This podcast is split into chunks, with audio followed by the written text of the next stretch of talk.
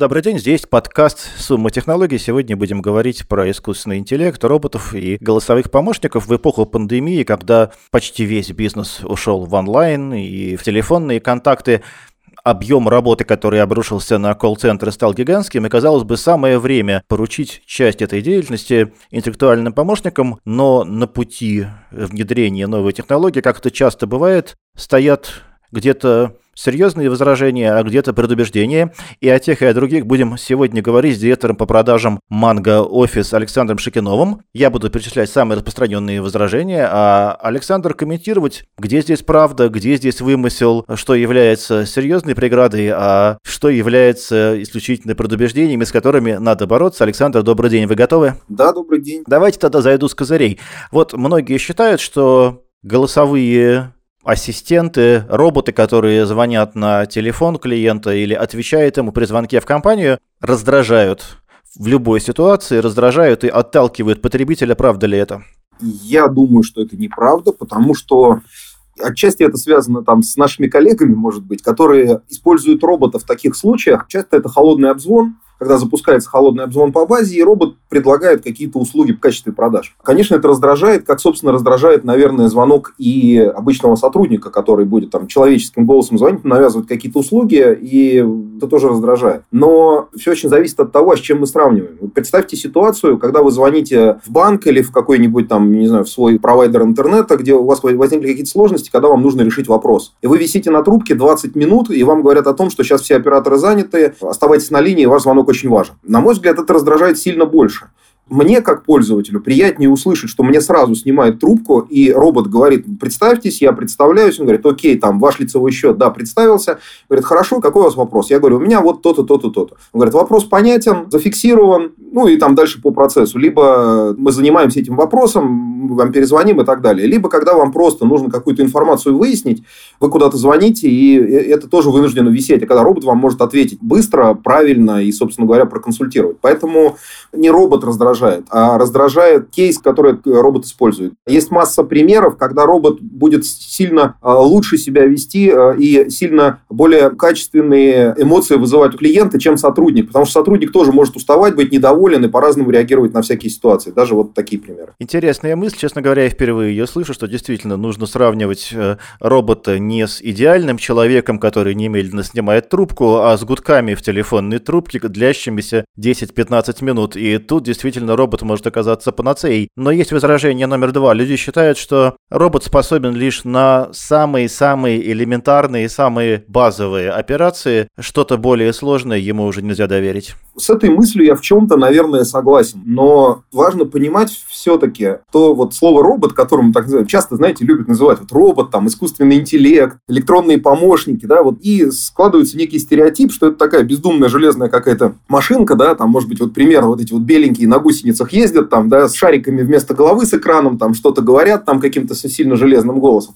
На самом деле, робот – это программа, которая может сделать, автоматизировать какие-то вещи, которые умеет делать человек. И зачастую сотрудникам приходится выполнять тоже вещи-то очень тривиальные, очень роботизированные. Сотрудник колл-центра в каком-нибудь там том же банке, который вы приводили, он же задает вам три вопроса, и потом, в зависимости от ответов на ваши вопросы, куда-то их соединяет. Вот Вопрос, это уже умеют делать роботы совершенно точно. И какие-то другие действия они умеют делать. Вопрос в том, что там год назад робот умел просто позвонить там и произнести что-то голосом. А сейчас он прекрасно слышит э, человека, готов ему отвечать в зависимости от того, что говорит человек и так далее, и так далее. Еще через два года он будет еще больше э, делать. Все развивается. Это не возражение, но, наверное, предубеждение. Я неоднократно сталкивался с мнением, что голосовые роботы – это только для колл-центра, по крайней мере, в том, что касается телекома.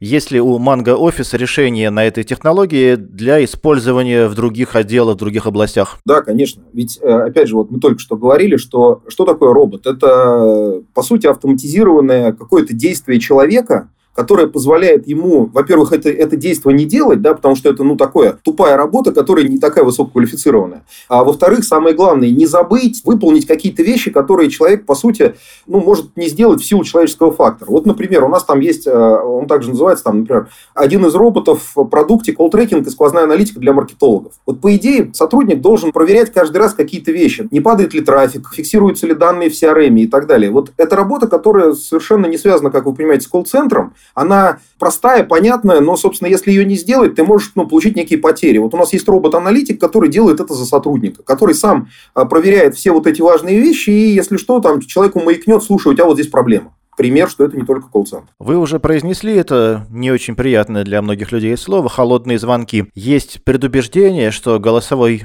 робот — это всегда холодные, глуповатые звонки, стрельба по площадям, массовый обстрел потенциальных клиентов без особого разбора, насколько это верно на нынешнем уровне этой технологии? Слушайте, безусловно, нет. Я уже сказал, что это скорее неправильное использование робота, которое вызывает у людей такой негатив. Вообще, робот умеет совершенно разные вещи делать от того, что, например, консультирует человека, когда он звонит, чтобы получить какую-то простую свою информацию. Сколько он задолженность у него там в банке, я не знаю, там электричество, сколько он потребил там и так далее, и так далее. То есть, э, для этого не нужен человек, для этого достаточно робот, он прекрасно это все скажет. Что еще? Ну, допустим, элементарно элементарные вещи, которые очень хорошо распространены, это когда там подтверждение доставок, например, заказов в интернет-магазинах. Когда вам звонит робот и говорит, у вас на завтра доставочка там запланирована с 10 до 12, вы подтверждаете или нет.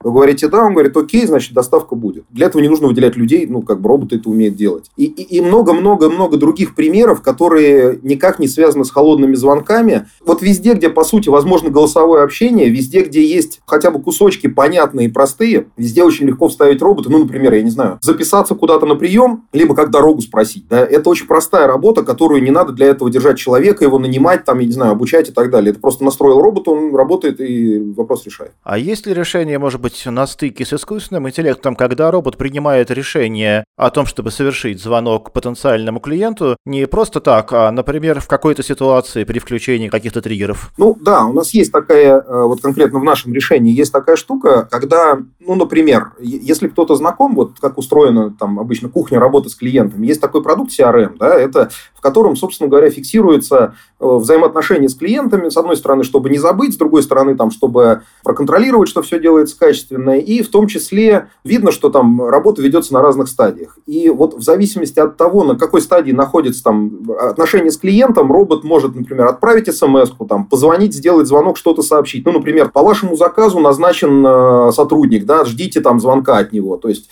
обычный человек это может забыть, смс-ку не отправить, робот не забудет, это сделает. То есть, он не будет по площадям там, в холод звонить, не хотите ли вы, а конкретно в зависимости от определенных условий позвонит конкретному клиенту. Есть люди, которые, в общем, неплохо относятся к технологии голосовых роботов, но они считают, что эта технология исключительно для внешних коммуникаций. Насколько это мнение является мнением или все-таки это предубеждение? У нас есть такой функционал, там, автосекретарь, да, и вот мне вот сложно назвать робот не робот, но вот, допустим, у меня он настроенный, да, внутри, для внутренних звонков, мне вообще по внутреннему номеру телефона, мне клиент редко дозванивается, внутренний номер, он мой доступен э, сотрудникам, и э, если я там, скажем, 7 секунд не снимаю трубочку, понятно, что мне, чтобы мой э, собеседник потенциальный не ждал, э, я своим же голосом говорю, что привет, это электронный помощник Александра, он сейчас не берет трубку, видимо, видимо, очень занят, он вам перезвонит, собственно говоря, либо оставите сообщение, либо он просто увидит ваш номер. И отправит мне информацию о том, что вот мне звонили. Либо, если скажу ему другое указание, он переведет звонок куда нужно. Если можно это считать роботом, то вот, пожалуйста, во внутренних коммуникациях у меня вот это давно используется. Это удобно. Мы построили весь сегодняшний подкаст на технологии отрицания. Мы всю дорогу боролись с виртуальными возражениями. Давайте в конце поговорим об хорошем, настроимся на позитив. Давайте подумаем о тех сценариях, о тех ситуациях, ситуациях, в которых вы категорически рекомендуете прямо сейчас приступить к внедрению голосовых роботов? Ну, опять же, вот для тех, кто погружен в процесс, да, те, кто, так сказать, не снаружи смотрит, не разговаривает с этими роботами, а те, кто управляет сотрудниками, которые разговаривают с клиентами, на самом деле прекрасно знают, что ведь это только так кажется, что человек, вот он все умеет и так далее, но это же целая куча достаточно таких, ну, я бы не сказал проблем, но как минимум потребление ресурсов денежных и там людских, да, понятно, что нужно, ну, эти люди просто нужны, им нужно платить зарплаты, да, их нужно регулярно набирать, учить, э, контролировать, что они делают все правильно, что у них не меняется настроение и так далее. И человек, который управляет колл-центром, он понимает, что у него всегда есть время, где самая большая нагрузка, есть где небольшая нагрузка. Он всегда стоит перед выбором взять людей больше, но чтобы со всеми поговорить, но, но тогда в другие часы люди будут меньше э, разговаривать. Либо взять людей меньше, но тогда в определенные часы нагрузки клиенты, которые звонят, либо услышат занято, либо будут там 10-20 минут висеть. Вот первое, что я рекомендую точно, это просто вот взять и вот на такие случаи настроить роботов. Я не предлагаю заменять ваш колл-центр всеми роботами, да, но вот когда вы видите, что у вас есть потери звоночков в какие-то часы, вот можно включить робота только на такие звонки, которые вы уже все равно бы потеряли вы увидите, насколько это здорово, качественно, и, в общем, вполне может быть вам и не нужно будет потом сильно и колл-центр расширять, а может быть, его можно будет сократить за роботами. Опять же, вторая история. Это если у вас четко и понятно на входе, допустим, есть секретари, там служба обработки вызовов, по-разному можно называть, когда вам звонят клиенты, о чем-то спрашивают, вас нужно куда-то соединить. Вот первое, что я точно рекомендую, вот попробуйте здесь тоже включить роботов. Опять же, не, не заменяйте людей, но там, где у вас есть потери вызовов, там, где вы не, не успеваете отработать, там вполне может подключаться робот, и вы увидите, что он работает не хуже, а зачастую даже лучше. Ну, он не ошибается, давайте так. Вот. Э, это, наверное, что лежит прямо на поверхности. Ну, по-хорошему, все зависит, на самом деле, от вашей фантазии. Везде, где вы понимаете, что в вашем процессе есть какие-то регулярные, ну, достаточно типовые кусочки процесса, где там, я не знаю, что-то вы клиенту сообщаете про доставку, про адрес, э, как к вам добраться, э, про какие-то условия. Очень легко можно заменить это роботом, вам не нужны люди, это будет дешевле и, самое главное, будет меньше ошибок, а значит, ну, клиенты будут довольны, несмотря на то, что с чего мы начали, что самое главное возражение, что э, люди относятся к этому плохо. Правильно вы отметили, важно с чем сравнивать. Мы же сравниваем не всегда не с идеальной работой, мы сравниваем с живыми людьми. Живые люди работают по-разному. Робот всегда работает так, как вы ему скажете. Я услышал у ваших во всех примерах такую попытку заманить. Ну, вы попробуйте немножко, попробуйте чуть-чуть, и за этим чувствуется ваша личная уверенность, что стоит начать, и уже потом остановиться будет невозможно. Это так? Все новое, оно всегда вызывает опасения. Больше того, я ни в коем случае, вот э, чтобы это могло показаться в моем, в моем спиче, да, я ни в коем случае не считаю, что робот лучше сотрудника. Очень сильно зависит от нюансов, от бизнеса, от особенностей конкретного решения, конкретного процесса. Есть места, где я категорически не посоветую роботов. Но я просто точно знаю, что э, есть там, где это просто очень помочь может. И опять, я не настаиваю поменять совсем совсем заменить. Я говорю о том, что это точно хорошая классная помощь, которая как минимум вам даст возможность потом, ну, качество, как, практически как творчество к этому относиться и увидеть для себя точно точки роста, которые я так отсюда могу не посоветовать, но вы как а, специалист, знающий именно в своем бизнесе, в своих нюансах, точно сами можете придумать больше примеров, где это применить. Голосовой робот как инструмент, требующий творческого креативного подхода, но при наличии этого подхода обещающий заметные, яркие и немедленные результаты, в том числе финансово измеримые. Так считает мой сегодняшний гость Александр Шакинов, директор по продажам компании «Манго Офис». С вами был Денис Самсонов. Сумма технологий. Пока.